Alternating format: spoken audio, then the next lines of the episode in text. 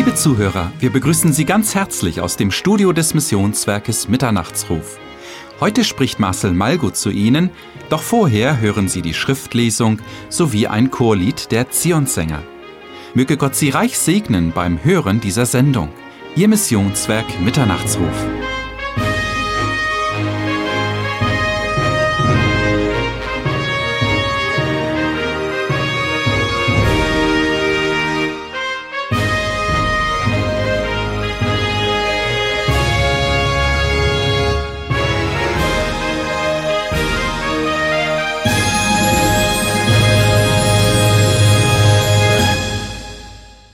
Das Thema, worüber mein Bruder Marcel heute sprechen wird, heißt der Mensch auf der Flucht vor Gott.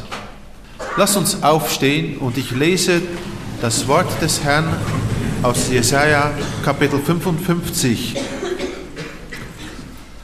Wohlan alle, die ihr durstig seid, kommet her zum Wasser, und die ihr nicht Geld habt, kommet her, kaufet und esset, kommet her und kauft ohne Geld und umsonst beides Wein und Milch, warum zählet ihr Geld dar, da kein Brot ist, und tut Arbeit, davon ihr nicht satt werden könnt?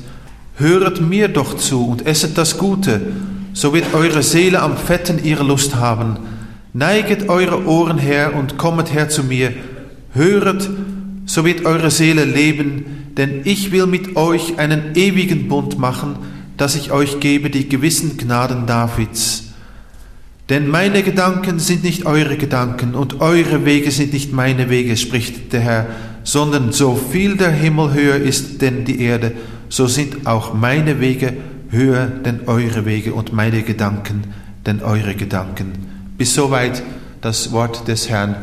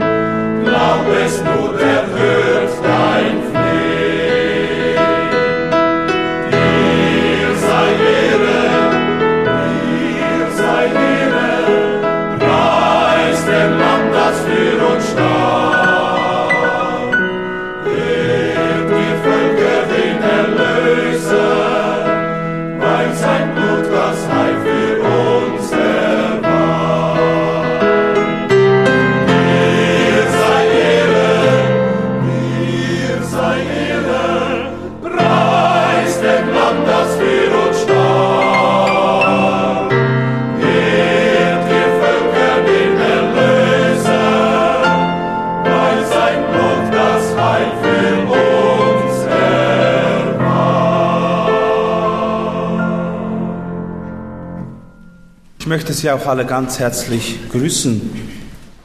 Das Thema lautet der Mensch auf der Flucht vor Gott. Wenn wir darüber reden, dann gibt es zwei Gruppen von Menschen, die das betreffen kann. Zum ersten der Weltmensch. Der Weltmensch ist sein Leben lang auf der Flucht vor seinem Gott und Schöpfer. So lange, bis er sich bekehrt und Jesus annimmt.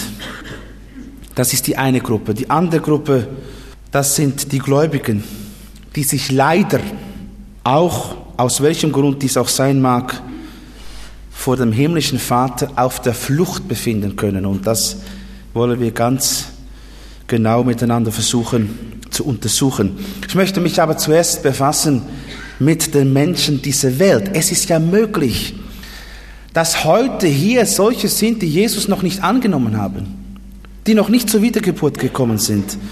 Und deshalb möchte ich die jetzt einmal ganz persönlich ansprechen. Der Mensch dieser Welt befindet sich immer auf der Flucht vor Gott. Man könnte gewissermaßen sagen, er wird als Flüchtling geboren und er bleibt das so lange, bis dass er den rettenden Hafen Gottes erreicht hat. Dann ist das zu Ende. Leider erreichen aber nicht alle Flüchtlinge in diesem Sinn den Hafen Gottes. Denn nicht alle Weltmenschen begehren sich, obwohl Gott das will. Wir müssen immer festhalten, Gott will das. Gott hat es ganz deutlich gesagt an verschiedenen Orten in der Schrift. Ich zitiere das neutestamentliche Wort aus 1 Timotheus 2, Vers 4. Gott will, dass allen Menschen geholfen werde und sie zur Erkenntnis der Wahrheit kommen. Das war immer Gottes Absicht. Das war seine Absicht, als er Jesus Christus in diese Welt gesandt hat. Dass die Flüchtenden, die noch in ihrem Leben noch das Heil noch nicht erreicht haben, dass sie das bekommen und dass sie von Flüchtlingen zu Kindern Gottes werden. Leider werden manche als Flüchtling geboren, sie leben als Flüchtling und sie sterben dann schlussendlich als Flüchtling. Und wisst ihr, das ist eine enorm tragische Angelegenheit. Und wir müssen einfach dies zu Herzen nehmen heute Morgen, dass das das Schlimmste ist, was in dieser Welt geschehen kann. Wir wollen einmal ein Beispiel aus der Schrift nehmen. Kain. Wir wissen zwar nicht, wie Kain gestorben ist, sein Ende, das kennen wir nicht. Aber wir wissen, dass dieser Kain im wahrsten Sinne des Wortes so ein Flüchtling gewesen ist. Ein Mensch, der als Flüchtling geboren wurde, der ein Flüchtling blieb und der schlussendlich, wie wir annehmen können, als Flüchtling gestorben ist. Und dies, obwohl Gott ihn gewarnt hat, ja, obwohl Gott ihm die Chance gegeben hat. Und Kain ist so ein Beispiel eines Weltmenschen, der in diese Welt kommt und diese Welt verlässt und es ist nichts geändert und er ist und er bleibt ein Flüchtling.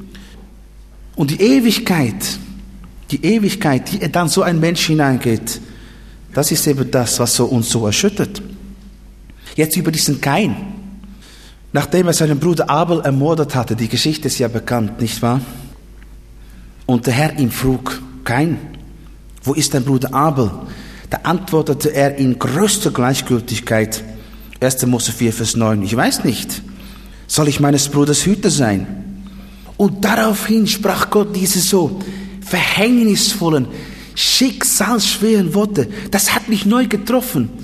Was hat Gott damals zu Kain gesagt? 1. Mose 4, Vers 12. Kain, unstet und flüchtig sollst du sein auf Erden. Mit anderen Worten, Kain, Dein ganzes Leben wirst du ein Flüchtling sein, ein Flüchtling bleiben, nicht zur Ruhe kommen. Und meine Brüder und Schwestern, das betrifft all diese auch heute, die sich nicht bekehrt haben zu Jesus Christus. Und das war eine überaus traurige Aussage, die Gott hier machen musste gegenüber Kain. Kain, unstet und flüchtig wirst du sein auf Erden. Und Gott hätte das am liebsten nicht gesagt weil es so anders hätte sein können, auch für Kain. Niemand sage, dass Kain keine Chance hatte. Nein, auch Kain hatte eine Chance. Auch für Kain hätte es anders sein können. Ich will Ihnen das ganz kurz zeigen.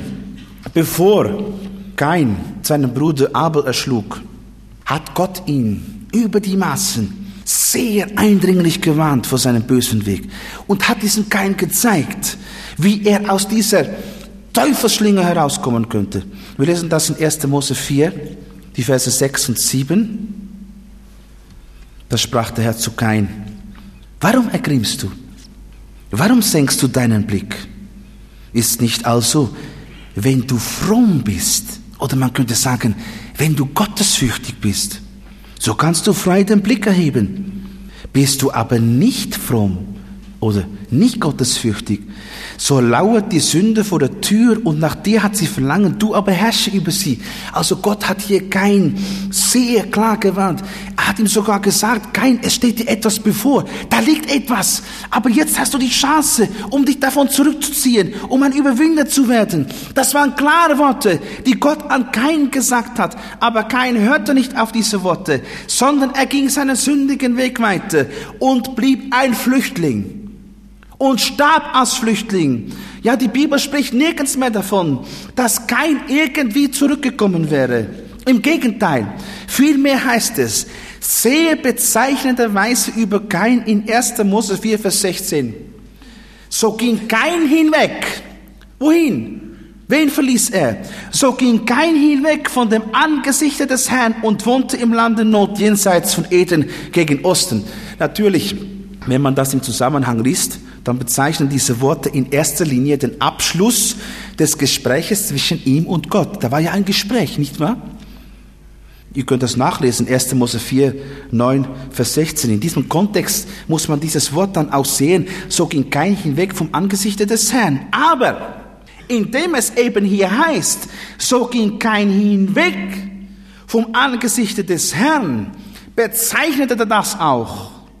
Den Schlussstrich zwischen ihm und Gott. Das kommt übrigens in einer holländischen Übersetzung sehr klar zum Ausdruck. Da wird dieser Vers so übersetzt, danach verschwand kein vor dem Angesicht des Herrn. Danach verschwand kein. Diese Worte symbolisieren doch stark den inneren Zustand dieses Mannes, nämlich, dass er ein Flüchtling war und dass er es blieb. Warum? weil er vor Gottes Angesicht verschwand. Er hat, er hat sich bemüht, Gott zu vergessen. Er hat sich bemüht, aus der Sichtweite Gottes zu kommen. Und damit hat kein selber einen Schlussstrich gezogen zwischen ihm und dem Herrn. Eine andere Übersetzung habe ich noch gefunden, die übersetzt den Vers so. Kein nun ging hinweg aus des Herrn Gegenwart. Auch das Wort hier diese Übersetzung ist so bezeichnend für den geistlichen Status dieses Keins, nämlich dass er ein Flüchtling war, ein Mensch, der sich auf der Flucht vor Gott befand, denn er verließ die Gegenwart des Herrn.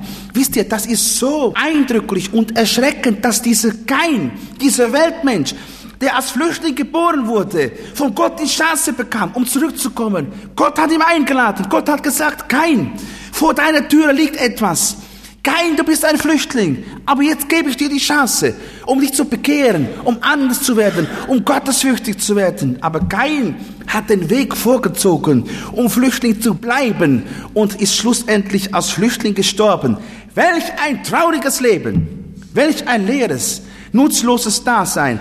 Und wisst ihr, wenn man sich das alles einmal richtig neu überlegt und bewusst wird, was das bedeutet, dann muss uns, die wir Kinder Gottes sind, wieder neu bewusst werden, wie unendlich wichtig die Errettung von Seelen ist. Welch enorme Priorität diese heilige Pflicht hat. Stellt euch einmal vor, welch eine tragische Nutzlosigkeit. Ein Mensch wird geboren, nicht wahr? Er wird geboren als unerrettete Seele. Er wird geboren als Flüchtling. Wir waren alle Flüchtlinge, als wir in diese Welt hineingeboren wurden. Dann lebt er als Flüchtling vielleicht so an die 70 Jahre, um dann im gleichen Zustand zu sterben. Welch eine Tragik, welch ein vergeudetes Dasein auf dieser Erde.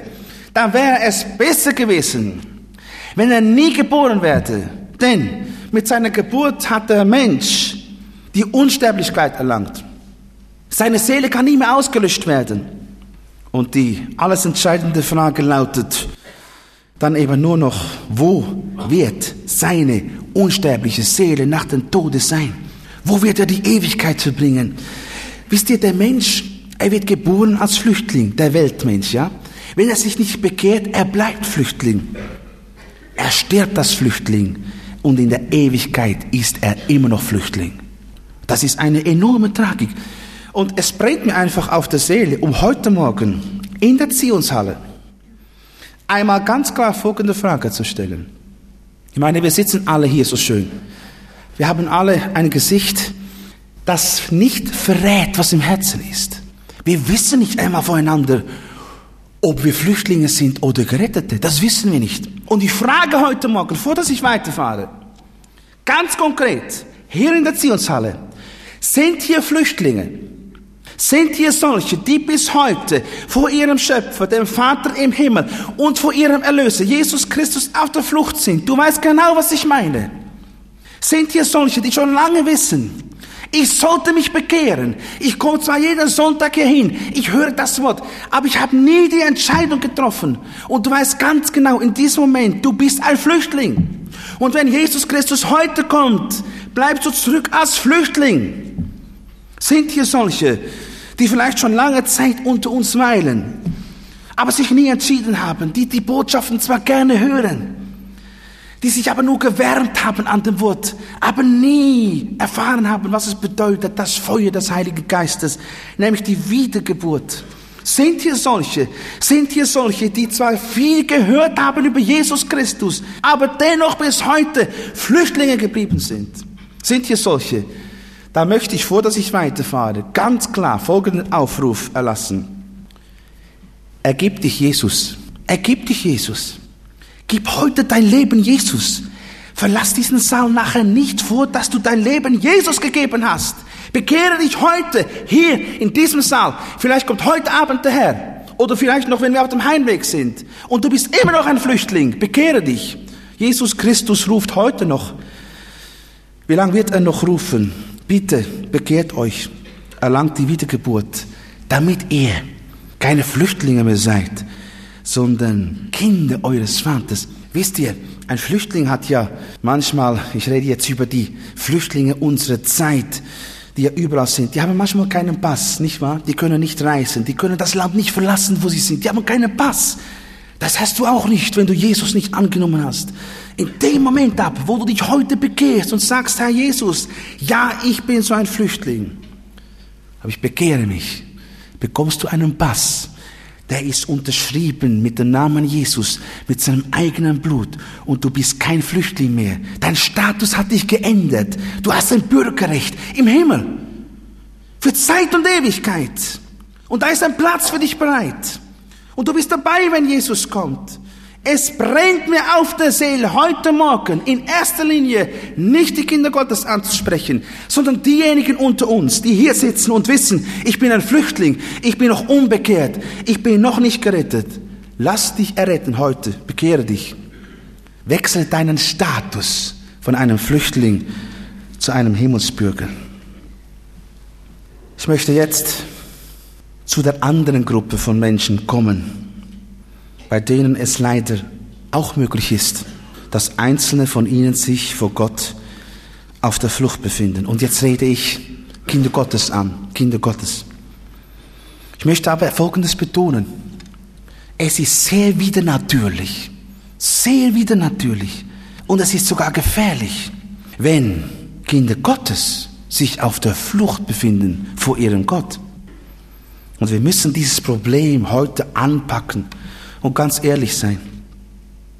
Erlaubt mir eine Frage an alle Kinder Gottes, die hier sitzen. Sind hier Gläubige, die sich durch irgendwelchen Grund vor ihrem Gott auf der Flucht befinden? Was bedeutet das, fragst du? Was heißt das? Vielleicht kannst du die Frage gar nicht beantworten. Du weißt nicht, was, was du dir darunter vorstellen musst. Was ist das, wenn ein Kind Gottes sich auf der Flucht befindet? Ich will Ihnen helfen und ich möchte Ihnen ganz kurz einige Symptome aufzählen solcher Christen, solcher Kinder Gottes. Es gibt Symptome, nicht wahr? Wie ein Arzt, der genau feststellt anhand von Symptomen, was für eine Krankheit ist. Das ist im geistlichen Leben auch so. Also, Kinder Gottes, die sich vor ihrem Herrn auf der Flucht befinden, das sind Christen, die sich zwar nicht losgesagt haben vor ihrem Gott, nein, die sich aber verschlossen haben wieder ihrem Gott. In einem solchen Fall ergeht es dem Herrn in Bezug auf diese Christen genauso wie er es mit Israel erlebte und auch beklagte Jesaja 50, Vers 2, da sagt der Herr, warum kam ich und niemand war da? Warum rief ich und niemand antwortete? Das ist etwas, was diese Kinder Gottes betrifft, die sich auf der Flucht befinden. Gott ruft, Gott ist da, Gott spricht, aber es kommt keine Antwort mehr. Du hast dich verschlossen. Das ist ein Symptom eines Kindes Gottes, das sich auf der Flucht befindet. Was nun das Hören anbelangt, so hören solche Christen das Wort wohl noch. Durchaus. Aber sie hören es nur mit den Ohren, nicht mit dem Herzen. Das heißt, es dringt nicht mehr in ihr Herzen hinein. Was ihr Gebetsleben betrifft, ist dieses vielleicht zur Zeit in einer derart schlechten Verfassung, dass sie lieber nicht darüber reden. Und was die Gemeinschaft mit Brüdern und Schwestern betrifft, so hat auch diese schon bessere Tage erlebt. Kinder Gottes, die sich auf der Flucht befinden, denen fehlt nicht nur die so lebensnotwendige Freude, sondern sie geraten immer mehr in eine derart innere Isolation, dass sie manchmal fast in Verzweiflung kommen. Das sind in aller Kürze Symptome von solchen unter den Gläubigen, die sich auf der Flucht vor ihrem Gott befinden. Wenn diese Symptome auf dich zutreffen, ich meine, jeder kann sich jetzt einfach ganz ehrlich sagen, ist das in meinem Leben so? Wenn das auf dich zutrifft, dann muss ich dir sagen, dann bist du einer, der sich vor Gott auf der Flucht befindet, auch wenn du es bis heute nicht wahrhaben wolltest. Warum willst du das nicht wahrhaben? Weil du die Ursache deines Zustandes nie so richtig bei dir selbst gesucht hast, sondern was machen wir immer? Wir suchen es bei den anderen oder wir suchen es sogar bei Gott.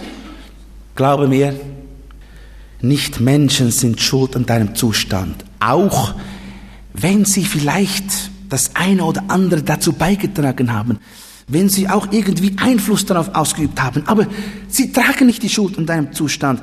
Und in keinem Fall ist es Gott, der sich von dir zurückgezogen hätte, sondern du bist es, der sich von ihm auf der Flucht befindet. Denke hier an Jesaja 30, Vers 15 und 16. Hier spricht Gott und da sagt er, Jesaja 30, Vers 15 und 16, denn so spricht Gott, der Herr, der Heilige Israels, wenn ihr umkehrtet und stille bliebet, so würdet, würde euch geholfen.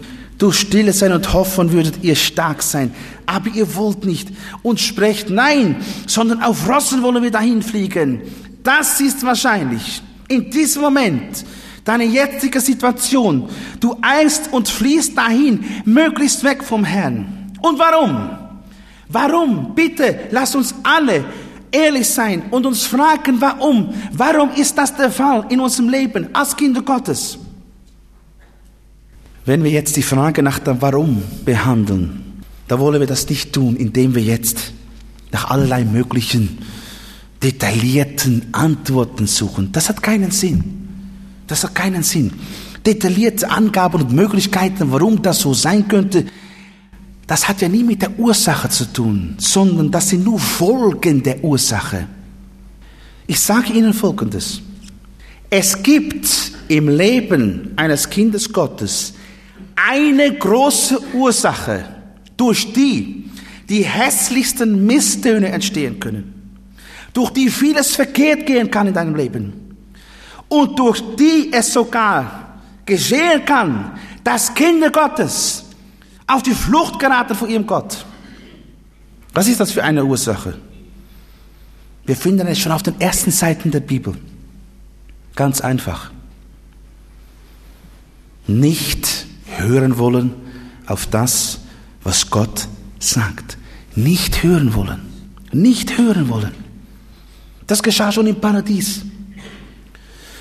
Wo Gott den ersten Menschen, Adam und Eva, ganz klar etwas sagte. Er sprach etwas. Er gab ihnen ein Gebot, klare Worte.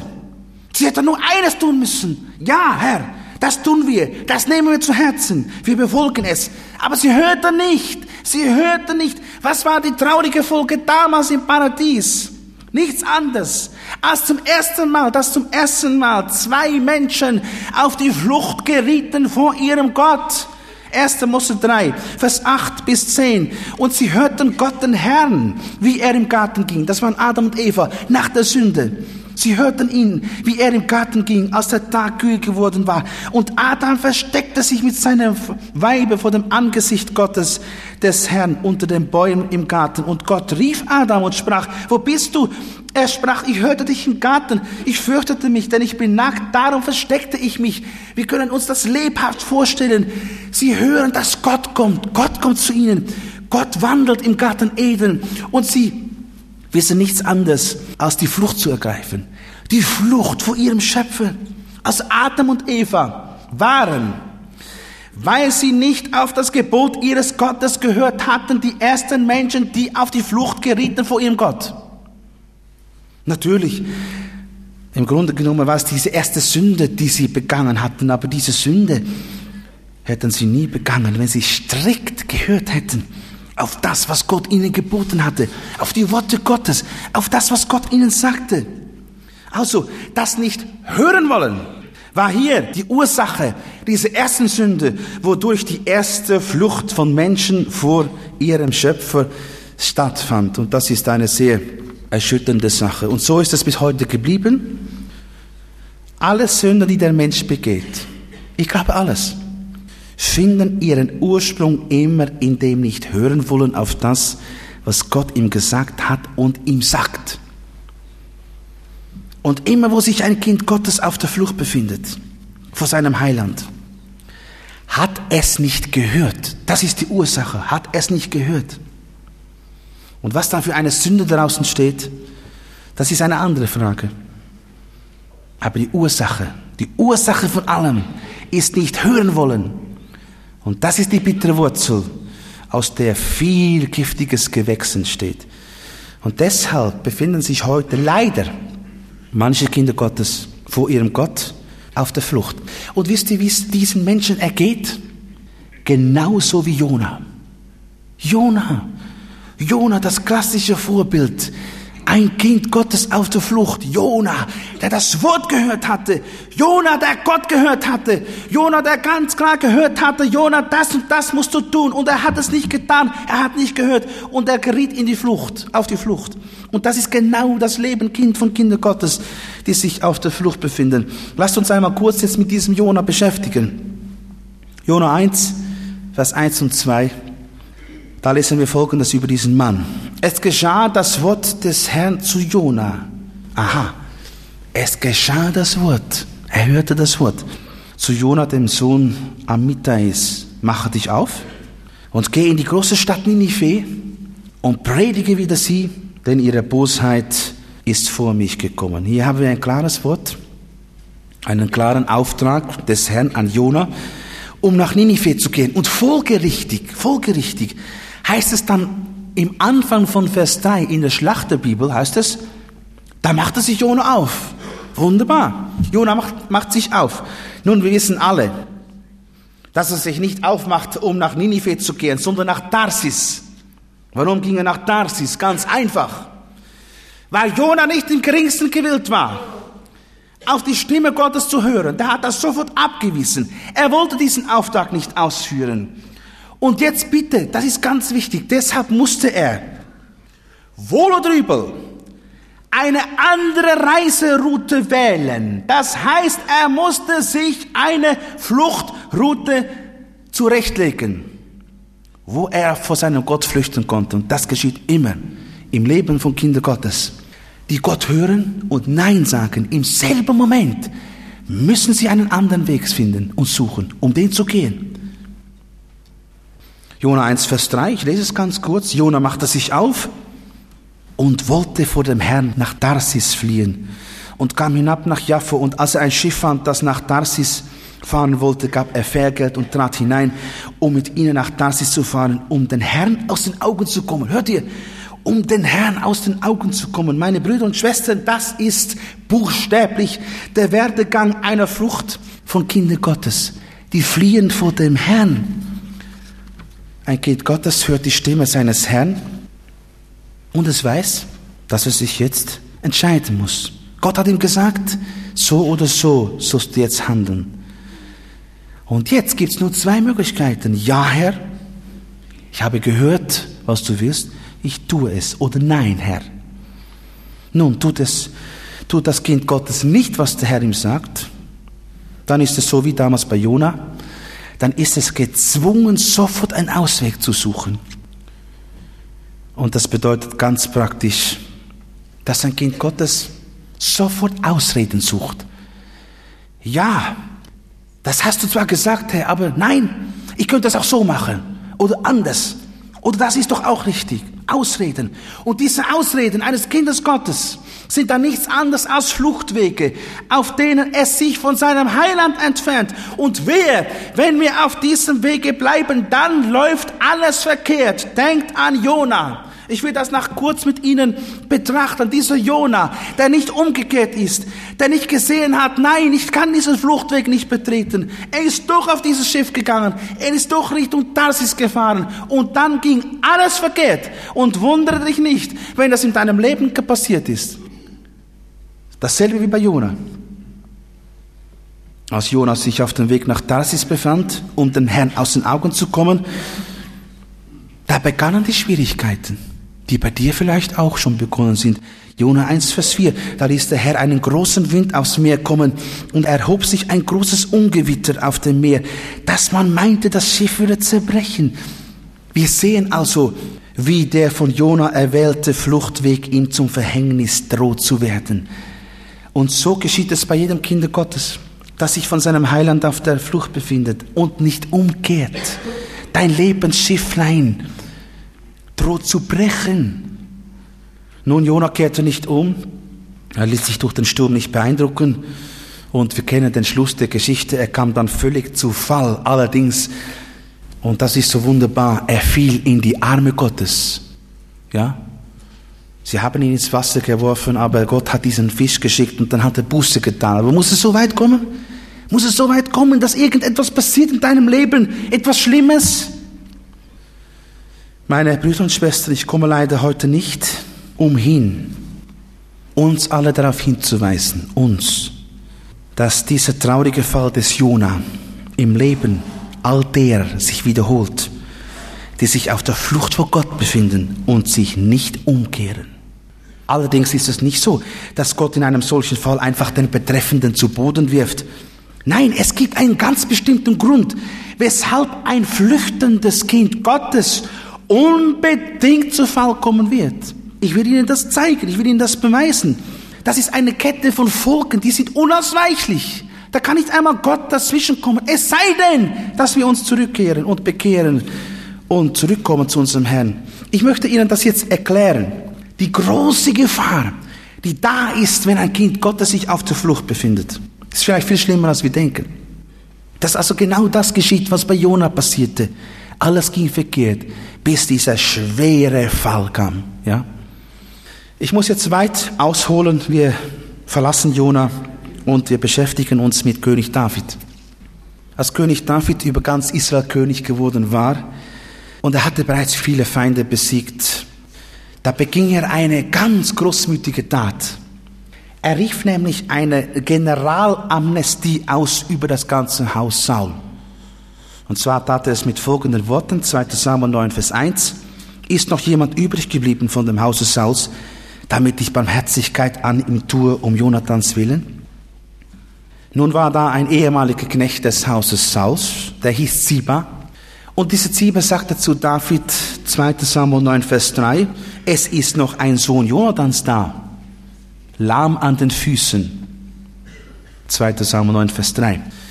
David ließ diesen Sohn Jonathans, der Mephiboset hieß, sofort kommen und bot diesem Mephiboset im Rahmen seiner Generalamnestie sogar an, fortan an seinem Tisch zu essen. Ja, das ist etwas Wunderbares. Also David hat nicht nur alles vergessen und vergeben, sondern er sagt diesem Mephiboset, und du täglich darfst du an meinem Tisch essen. 2. Samuel 9, Vers 7. David sprach zu ihm, fürchte dich nicht, denn ich will Barmherzigkeit an dir tun, um deines Vaters Jonathans willen, und will dir den ganzen Besitz deines Vaters Saul zurückgeben. Du aber sollst täglich an meinem Tisch essen.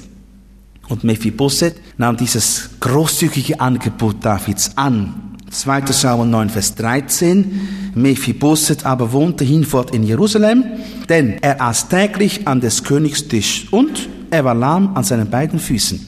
Jetzt folgendes.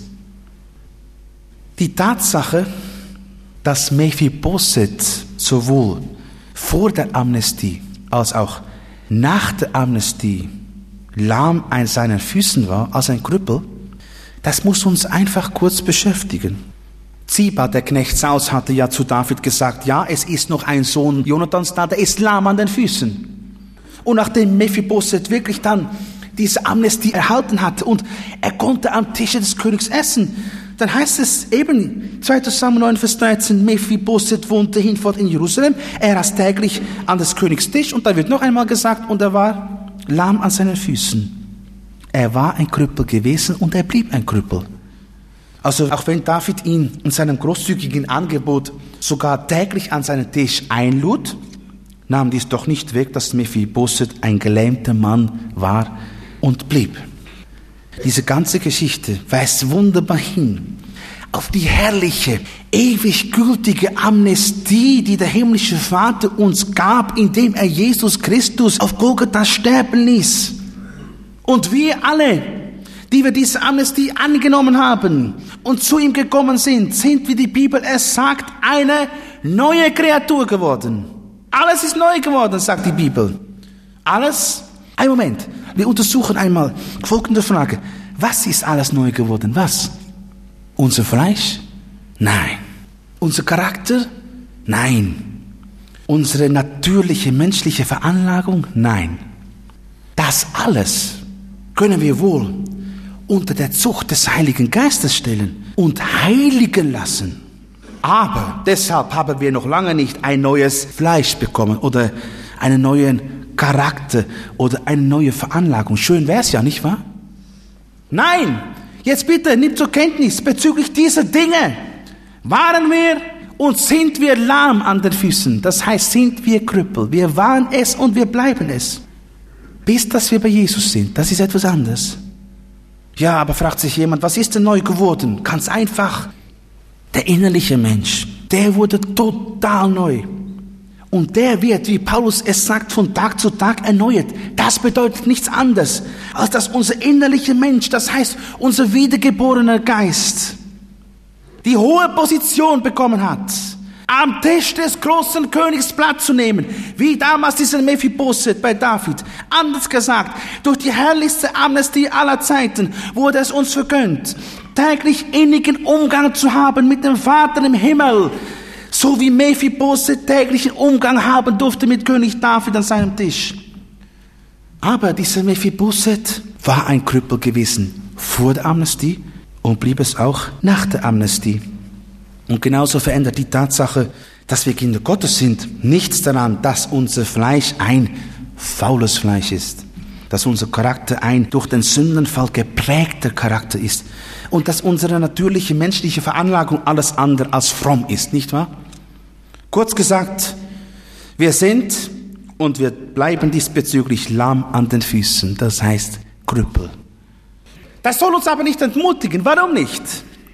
Solange wir am Tisch unseres großen Königs und Herrn und Heilandes bleiben, solange wir täglich diesen tiefen Umgang mit ihm, mit Jesus haben, ist es gerade diese Gemeinschaft mit ihm, die uns in allem zu überwinden macht. Das heißt, die das Fleisch überwindet, die den Charakter überwindet, die die Veranlagung überwindet. Mit anderen Worten, solange wir in Christus sind, in Christus bleiben, hilft er selbst uns durch all diese, unsere Schwachheiten hindurch, die uns oft noch so ankleben, uns Mühe machen. Aber solange wir an seinem Tisch sind, dann bleibt unser Leben, trotz aller Schwachheiten, ein Wohlgeruch Jesu Christi. Im Hohelied heißt es, Kapitel 1, Vers 12, die Schlachterübersetzung, da sagt die Braut, solange der König an seiner Tafel war, gab meine Narde ihren Geruch. Anderen Worten, solange sie die Braut mit dem König zusammen am Tisch saß, strömte von ihr, von der Braut, ein Wohlgeruch aus. Und ungeachtet der Frage, welche Schwachheiten sie selber hatte, diese Braut, es genügte, dass sie einfach zusammen mit dem König am Tische saß. Der große Reformator Martin Luther, der soll sich selbst einmal, bitte ich sag so, wie er es gesagt hat, ja, der soll sich selbst einmal stinkender Madensack genannt haben. Habt ihr das schon gehört? Da hat er gesagt, ich stinke der Madensack. Das waren starke Worte, nicht wahr? Aber es war ihm ernst. Warum? Der war durchdrungen von der Tatsache, dass er nichts war außerhalb Jesus. Aber bedenkt einmal, welch ein Wohlgeruch vom Leben dieses Mannes ausging. Wie viele Menschen durch seinen selbstlosen Dienst zu Jesus fanden. Und das ist der herrliche Triumph eines Christen. Er darf trotz aller Schwachheiten ein Wohlgeruch Jesu Christi sein, weil über seinem Leben mit großen Buchstaben geschrieben steht, in dem allen überwinden wir weit durch den, der uns geliebt hat. Und genau das hatte damals Mephibosheth, allerdings in einer anderen Art, erlebt, als er täglich am Tische des Königs sitzen durfte. Denn Solange er an diesem Tisch saß, konnte ihm nichts passieren, obwohl er ein Krüppel war. Ich denke sogar, dass er dieses Gebrechen, dass er es nicht mehr beachtet hat, hat sich nicht mehr darum bekümmert. Warum? Er saß doch am Tische des Königs. Ich denke sogar, dass er Träger hatte. Die haben ihn jedes Mal zum Tische getragen, haben ihn wieder zurückgetragen. Der hat das Gebrechen nicht mehr gespürt. Ja, dieser Mephibosheth, war trotz seines Gebrechens ein sehr glücklicher Mensch, weil er am Tische des Königs sitzen durfte und weil er sich sowohl in guten als in schlechten Tagen immer zu David hielt, seinem Herrn. Und solange er das tat, spürte er sein Gebrechen nicht. Ja, Mephibosheth, das könnt ihr selber nachlesen, 2. Samuel 19, Abvers 25. Mephibosheth liebte König David so sehr, dass er alle Besitztümer des Hauses Saus äh, einem anderen schenkte. Er sagt, ich brauche das nicht mehr. Mir ist genug, dass ich bei dir bin, David. Damit ist Mephibosheth ein herrliches Bild eines Kindes Gottes, das trotz großer eigener Schwachheiten eine hohe Position innennimmt, trotz des faulen Fleisches, nicht wahr? Weil es das Vorrecht, ganz nahe bei Jesus zu sein, voll ausschöpft. Und solange wir das tun, leben wir im Sieg. Ich stelle jetzt eine Hypothese auf, eine Annahme. Nehmen wir an, dass dieser Mephibosheth sich an irgendeinem Tag nicht mehr an des Königs Tische tragen lassen hätte, um seinen Platz einzunehmen. Nehmen wir an, dass er sich an diesem bewussten Tag durch irgendwelchen Grund auf die Flucht begeben würde vor seinem Herrn und König David. Was wären wohl die unausweichlichen tragischen Folgen? Nun abgesehen davon, dass eine solche Flucht seinen zuvor so hohen Lebensstandard und sein enorm hohes Niveau, auf dem sein Dasein ruhte, mit einem Mal zerschlagen würde, wäre noch etwas anderes da, etwas ganz Peinliches. Wisst ihr was? Er würde sofort in äußerst schmerzlicher Art konfrontiert werden mit etwas, was er schon fast vergessen hatte. Was? Sein Gebrechen. Sein Gebrechen. Er würde sofort in einer nie dagewesenen Heftigkeit empfinden, Mensch, ich bin ja lahm an den Füßen, ich bin ein Krüppel. Er, der wegen all der Herrlichkeit und Freude, die er am Tische des Königs erleben durfte, gar nicht mehr an dieses Gebrechen gedacht hatte. Er, der dieses Gebrechen aufgrund der Huld und Gnade des Königs David überwunden hatte, er würde in erschreckender Klarheit wieder neu damit konfrontiert werden. Und damit wäre das Leben Mephibosheths nur noch ein Schein von dem, was es gewesen war. Er, der einst ein so ein gesegneter Mann gewesen wäre, wäre nur noch ein Häufchen Elend. Aber Gott sei Dank, dass dies nur eine Hypothese ist, eine Annahme, das ist nämlich nie geschehen. Im Gegenteil, Mephibosheth blieb sein Leben lang treu beim König. Aber bei Mephibosheth war das nur eine Annahme. Aber wie ist bei dir? Das soeben Gesagte könnte bei dir keine Hypothese sein, sondern Wahrheit, Wirklichkeit. Du, der du die Liebe und Güte deines Heilandes in Überfluss verspürt hast, geschmeckt hast, erfahren hast, bist durch deine Flucht vor ihm in eine ganz schlimme Lage gekommen. In eine ganz schlimme Lage. Wenn du ehrlich bist, dann führst du, dass dein Fluchtweg bedrohlich unsicher wird, wie damals bei Jona. Und du merkst, es kann nicht mehr lange so weitergehen. Und vor allem merkst du jetzt eines, dein Gebrechen. Du hast noch nie so schmerzlich wie jetzt empfunden, dass du, was dein natürlicher Mensch betrifft, lahm bist, ein Krüppel.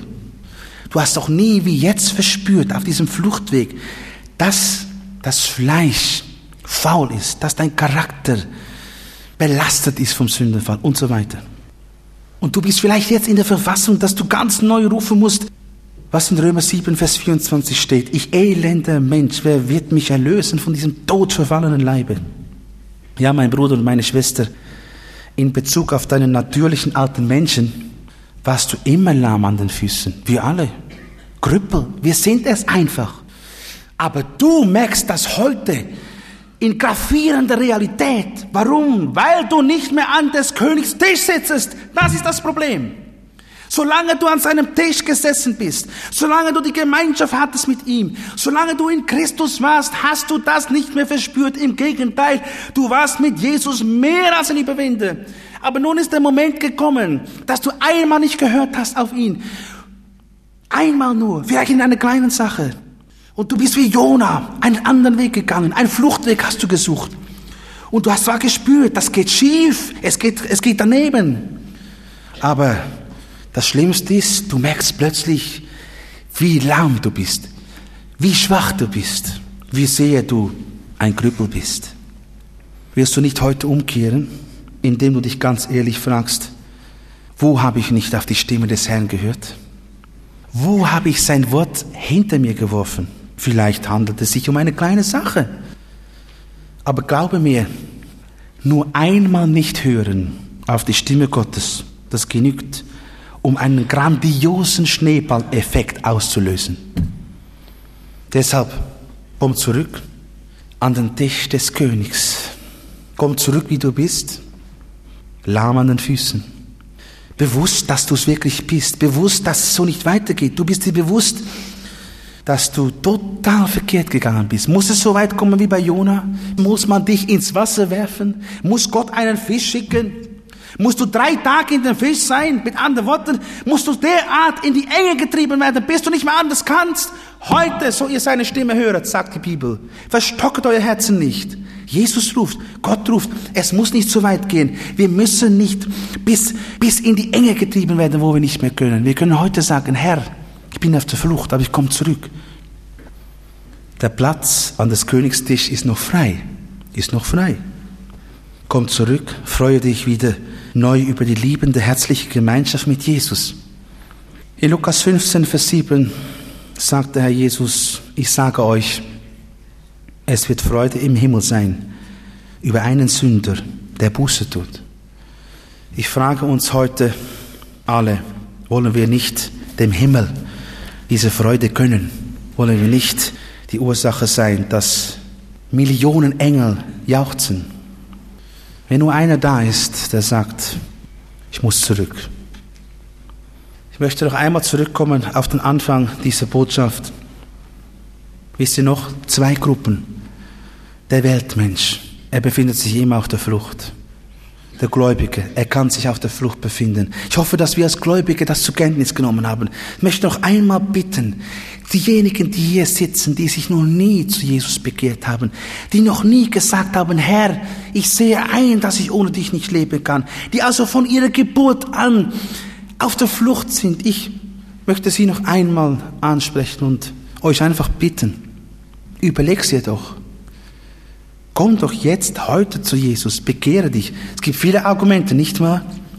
Es gibt viele Argumente. Der Verstand, der gibt dir vieles ein, was dagegen spricht. Aber es ist so einfach. Jesus sagt, kommet her zu mir, alle, die ihr mühselig und beladen seid. Ich will euch erquicken, das ist alles. Bleibe zurück nach der Versammlung, wenn du dich bekehren willst. Komm zu Jesus und werde ein Himmelsbürger der einen Pass hat, der dabei ist, wenn Jesus kommt. Amen. Herr Jesus Christus, wir wollen dich so bitten, dass du heute Morgen in unserer Mitte dieses Wort lebendig machen willst in den Herzen. Herr, dass es doch so sein darf, dass Menschen sich bekehren, dass Menschen sich bekehren und dass es so sein darf, dass Kinder Gottes umkehren. Tu das heute in deiner Liebe, in deiner Gnade, denn du hast gerufen und tue jetzt auch das Werk. Du kannst durch deinen Geist wirklich in dein Herzen großartiges wirken. Oh, tue es. Jetzt bitte dich darum, Vater, fortzuwirken hier in unserer Mitte. Habe Dank, Herr. Amen. Freund, wie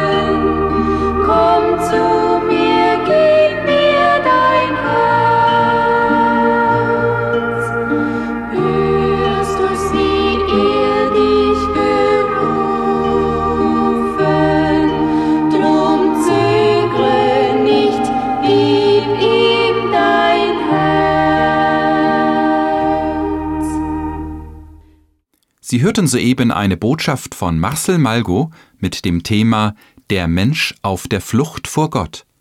Wir hoffen, dass es Sie innerlich angesprochen hat. Falls Sie noch Fragen haben oder seelsorgerliche Hilfe wünschen, möchten wir Sie von ganzem Herzen ermutigen, doch Kontakt mit uns aufzunehmen. Direkt im Anschluss an diese Sendung haben wir noch wichtige und interessante Informationen für Sie betreffend Verlagsinfos, Veranstaltungen des Missionswerkes Mitternachtsruf, vielleicht ganz in Ihrer Nähe, Kontakt- bzw. Bestellmöglichkeiten und anderes mehr. Deshalb bleiben Sie dran!